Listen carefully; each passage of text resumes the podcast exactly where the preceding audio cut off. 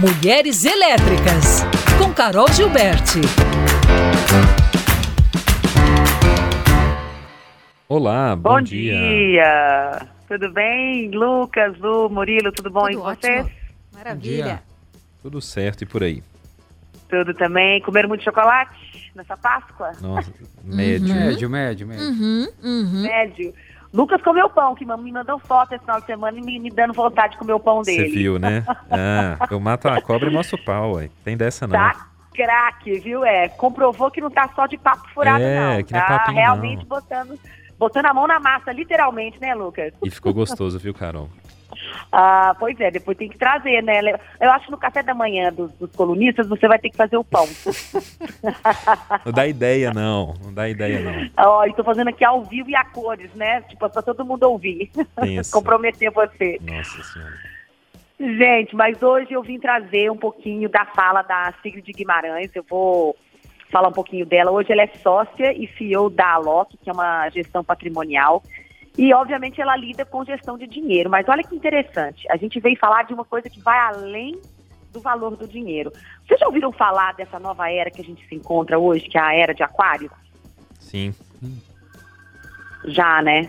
A era de aquário, gente, ela é uma era que vem falar sobre como que a gente vai, nós teremos pessoas é, que vai além do ter. E a gente vai procurar a ser. E isso tem muito a ver com a nossa relação com o financeiro, com o dinheiro.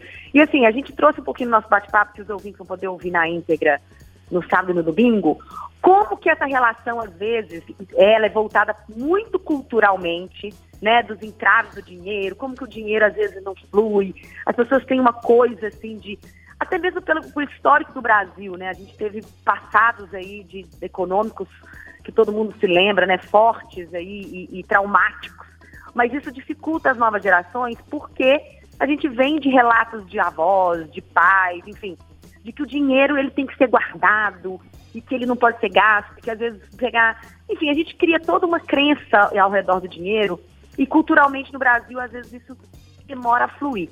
E agora a gente está trazendo essa pauta do ser, porque isso tem, muita, tem muito a ver com o que você tem como relação com esse dinheiro. E ela veio trazer um pouquinho pra gente, porque essa nova era de aquário, ela nos faz refletir justamente sobre os valores. E ela fala como que isso mudou com a pandemia. O olhar das pessoas para com a poupança ou né, o gasto, o ter só por ter, às vezes usar a marca para se, né, se, se per pertencer a, uma, a um grupo, isso acontece muito, por, por incrível que pareça. Você consome certas coisas, certas marcas para que você se sinta pertencente a alguém ou que você se sinta pertencente a um, um coletivo. E isso está mudando, por incrível que pareça, de forma mais lenta, mas com a pandemia isso acelerou. Vamos ouvir um pouquinho o que ela tem para falar, Lucas? Vamos. Carol, a gente tem muito aqui, poderia falar milhões de coisas, né, sobre tudo que você colocou aqui. Fiquei até na dúvida aonde eu entrava, né, mas vou começar com o ter e o ser. Eu acho que o ter e o ser, eles não são excludentes. Eles, inclusive, o ter te ajuda ao ser, a meu ver. Se você tem uma vida financeira organizada, uma vida que você planeja, que você constrói ao longo do tempo, isso te ajuda a ser quem você quer ser. Porque você tem a liberdade de ser quem você quer ser. Você tem a liberdade de alocar os recursos da forma que você achar mais consciente. E assim, o que eu vi na pandemia é que a pandemia é, pegou todo mundo de calça curta. Ninguém esperava, ninguém esperava durar tanto tempo. Ninguém esperava. Isso sacudiu a vida de todo mundo, mas em especial de quem não havia planejado, né? Das pessoas que vivem muito o hoje, sem pensar no futuro, né? Se você não, não poupa, se você não está preocupada em guardar dinheiro, por exemplo, para momentos de crise, momentos de intempéries, assim, que acontecem na vida, na hora que vem, você fica numa situação muito ruim. Então, eu acho que a, a pandemia serviu para você pensar que é importante um planejamento financeiro, é importante você ter uma reserva financeira para emergência. E eu acho que em relação até ao consumo, que foi uma das coisas que você mencionou aqui, também afetou muito, porque eu vi muita gente falando, agora eu, é, com a pandemia, eu percebi o, o, o quanto que eu gastava com supérfluo isso já não importa mais, né? As pessoas começaram a ajudar mais, né? A ter a consciência de, de ao invés de comprar alguma coisa, ajudar uma pessoa que está em dificuldade. Acho que é um exercício que não é muito comum, por exemplo, né? E aí, Carol?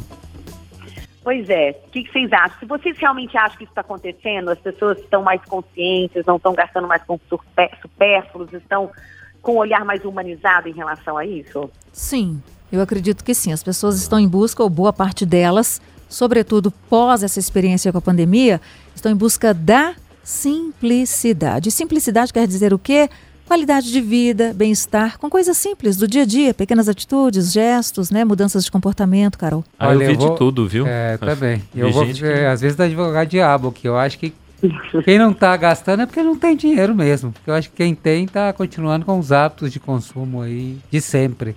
É, eu, eu vi muita gente, claro, quem não perdeu dinheiro, renda e tudo mais, e olha que foi muita gente, mas sei lá, um dinheiro que você usaria para viagem já que você não pôde, aí a pessoa foi no supérfluo mesmo, ficou comprando nesses e-commerces da vida e muitas vezes coisas que assim necessárias e tal. Então, assim, um pouquinho de tudo, né? Eu acho que não. Pra suprir até uma não questão tem, emocional. Não teve regra, né? É, então, é, percebi esse perfil regra. também, sabe? É, mas eu acho que a consciência, eu acho que sim. É, boa é, parte dela, uma... você acredita? Que é boa parte das pessoas? Eu acho que as hum. pessoas, assim, viram que tem, a consciência precisa existir, né? Assim, no que, que você quer gastar. Mas isso não é uma coisa que vai acontecer num piscar de olhos, né?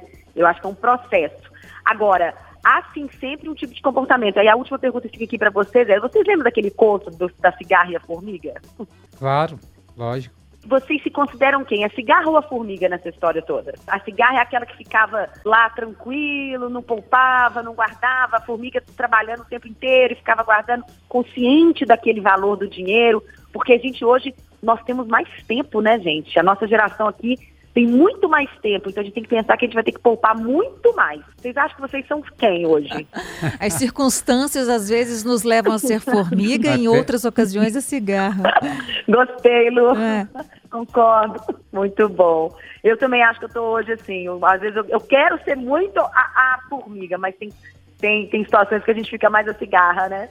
Total. Mas é isso, fica aqui a reflexão, gente. E Legal. na quinta-feira eu trago também mais um áudio aí da Ingrid para poder falar mais um pouquinho dessas dicas que ela dá aí valiosíssimas sobre essa importância, né, da gente encarar a questão do dinheiro como uma coisa fluida, uma coisa saudável, não como se fosse uma coisa inimiga. Eu acho que a gente ainda tem muito um pensamento da escassez quando a gente pensa na prosperidade. O dinheiro tem que ser prosperidade, né? Então é isso que fica aqui esse ponto para a gente poder trazer então de novo aqui na quinta-feira, pode ser? Combinados.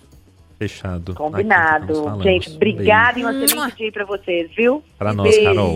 Reflexão sempre. Maravilha, Carol.